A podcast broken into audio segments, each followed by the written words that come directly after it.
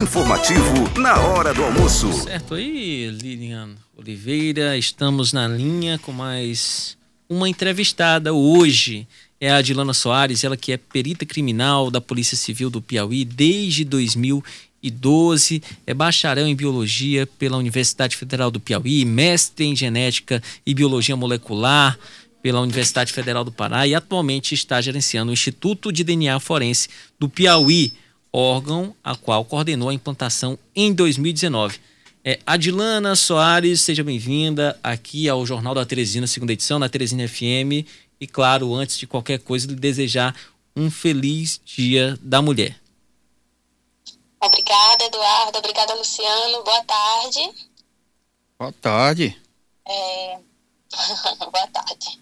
É, é um prazer né, estar aqui com vocês para falar um pouquinho da minha profissão, falar um pouquinho da perícia criminal, é, como a gente é, abrilhanta a perícia criminal no Piauí. Estou aqui disponível para as perguntas de vocês. Pronto, o Instituto de DNA Forense é ligado ao Departamento de Polícia Técnico-Científica da Polícia Civil e está sendo implementado aliás, e, e, ele foi implementado, né, na verdade, com o auxílio do Ministério da Justiça, através do projeto de fortalecimento da rede integrada de perfis genéticos é, o Instituto Forense, Luciano Coelho, DNA Forense, ele tem o objetivo de produzir a prova pericial baseada nas tecnologias de genética forense e instituir também o Banco Estadual de Perfis Genéticos. A Adilane está à frente deste instituto, tem uma responsabilidade muito grande. Eu queria que ela pudesse iniciar aqui dando esse depoimento de como é para ela, como mulher, estar à frente é, de algo tão importante que é, contribui é, de forma grandiosa para a nossa sociedade, inclusive para a nossa Polícia Civil. É, a palavra é justamente essa, grandioso. Eu sinto que o, o, trabalho que a gente desenvolve é de uma importância tão grande, tão grandioso, que nos, nos deixa né, com, o coração quentinho. vou até falar dessa forma, coração quentinho, de no fim do dia a gente saber que a gente está cumprindo o, o, o dever do Estado né? Então, aqui no, no, Instituto de DNA, nós temos é, três peritas, né? eu e mais duas peritas criminais. Então, a equipe é formada por seis peritos, é, incluindo a Marcela, a perita Marcela e a perita Janaína, que diuturnamente estão fazendo o trabalho delas da melhor forma possível, né? dando aquele, aquele aquela visão da mulher, né? Aquela visão organizada, aquela visão que não desiste. Então, é desde 2012 que a gente luta pela implantação do laboratório e em nenhum momento a gente, a gente é, passou pela nossa cabeça em é, desistir dessa luta, né? Até que em 2018 a gente recebeu é, essa, é, essa, essa essa abertura da Senasp, né, do Ministério da Justiça, para que a gente pudesse instalar o nosso laboratório. É, recebemos recursos no, em torno de 2 milhões e meio em equipamentos e o Estado também entrou com a sua parcela, né, é, estruturando o laboratório, a parte é, é física, estruturando é, mobiliário. Então, assim, foi uma luta é, grande, né? Foram dois anos de luta até que a gente conseguiu implantar o laboratório em 2019. Em nenhum momento a, a, a gente se sentiu, né, menosprezada por toda a equipe da Secretaria de Segurança que nos ajudou nessa, nessa, nessa missão. Adilana, boa tarde, é o Luciano Coelho. É, a, gente, a gente tem procurado ouvir mulheres em profissões que não são muito fáceis e que normalmente eram dominadas por homens. Aí eu queria perguntar para você é a perícia criminal que vocês têm desenvolvido, como é o seu trabalho no dia a dia, como é que está essa carga de trabalho, o que é que um perito está fazendo hoje aqui no Piauí? Vou falar um pouquinho do laboratório em si, do, do, Instituto de DNA. No Instituto de DNA nós temos dois laboratórios, que é o laboratório de biologia forense, que faz a, a constatação dos vestígios biológicos, né? Se o instrumento foi usado, se naquele instrumento tem o vestígio que a gente vai usar lá no laboratório de genética, se, por exemplo, numa veste tem o sêmen, tem o sangue, e o laboratório de genética forense, que processa todos esses vestígios, é, procurando responder às seguintes indagações. Quem foi o doador daquela amostra, né? Se foi o, o, suspeito, se foi a vítima, se há o perfil do suspeito e da vítima, colocando esse suspeito na cena do crime. É, basicamente é isso que o laboratório de genética faz e a gente tem o auxílio dos, dos peritos de local de crime, né? Que fazem a coleta desses vestígios também em loco. Então, atualmente a gente tem várias peritas no quadro, por exemplo, a doutora Rosemary, que trabalha com, é especialista em manchas de sangue. Então, o nosso trabalho, ele é ele é também é, responsável pela análise dessas provas que são coletadas pelos peritos em local.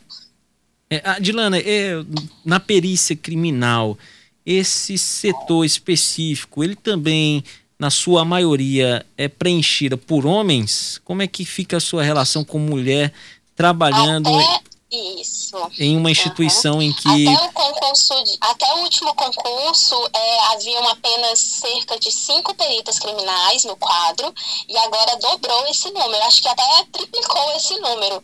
E é, é bem é, visível a mudança é, da, da postura da perícia criminal com a participação das mulheres, né? Nós mulheres, é, que queira que não, somos mais cuidadosas, somos mais dedicadas. Olha, não estou falando dos homens, tá? Mas a gente tem essa característica, né? De, de colocar uma certa delicadeza no nosso trabalho. E, e, como é que você se sentia anteriormente, antes desse quadro ser multiplicado, multiplicado? Como é que você se sentia trabalhando em um local em que majoritariamente era é, instituído por homens? Na verdade, eu me senti, eu me senti bem. A gente nunca foi alvo de, de, de, de certa forma, de machismo. Dentro da perícia sempre fomos bem recebidas, bem acolhidas, é, também valorizadas, né? Nós tínhamos uma diretora na época que eu entrei, a diretora professora Remédios, ela era diretora do departamento, então a gente sempre teve essa abertura, né? É, para atuar no nosso, no, no, nas nossas perícias, na perícia criminal. Adilana, é, tem uma, uma hoje nós estamos numa escalada de violência, né? Nós temos aí a atuação de facções, temos muitos casos que envolvem violência contra a mulher. É, você, como mulher que acompanha, precisa fazer a prova, né? Que a perícia é a produção da prova. É, como é que você vê essa situação ao final de um, de um expediente?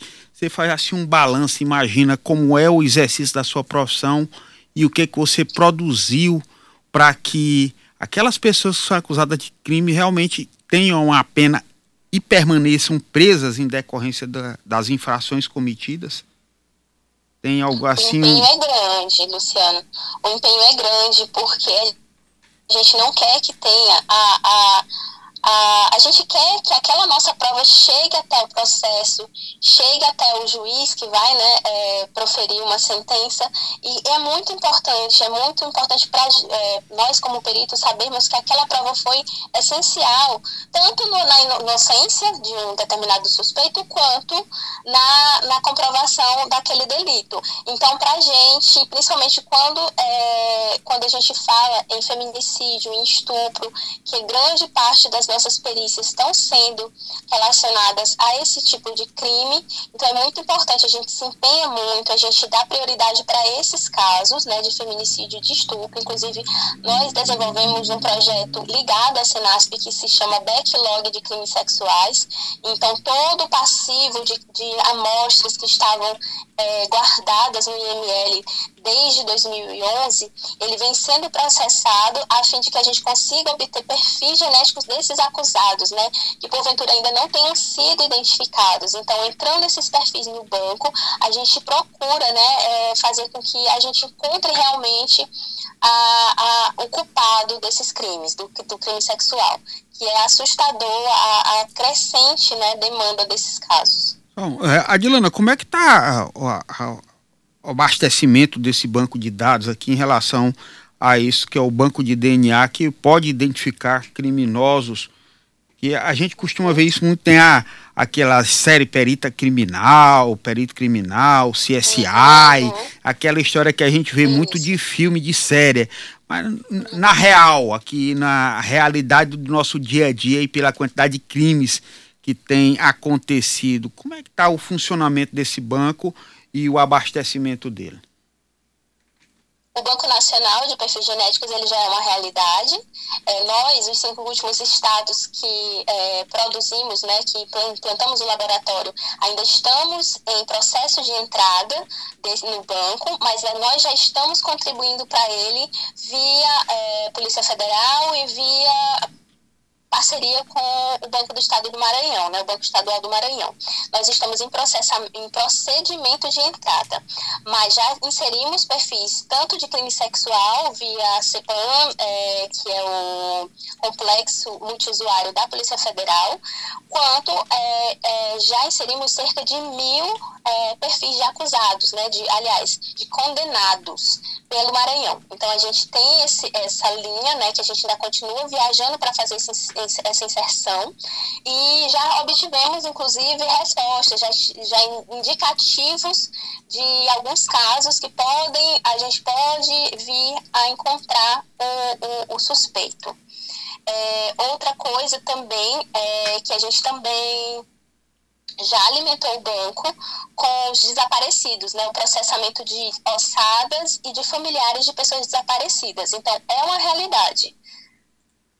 É, Adilana, para a gente encerrar aqui, mais uma vez parabenizar pelo trabalho, cada vez mais as mulheres ocupando espaços relevantes na sociedade, para você deixar um recado para mulheres que queiram atuar nessa área, de certa forma, um incentivo.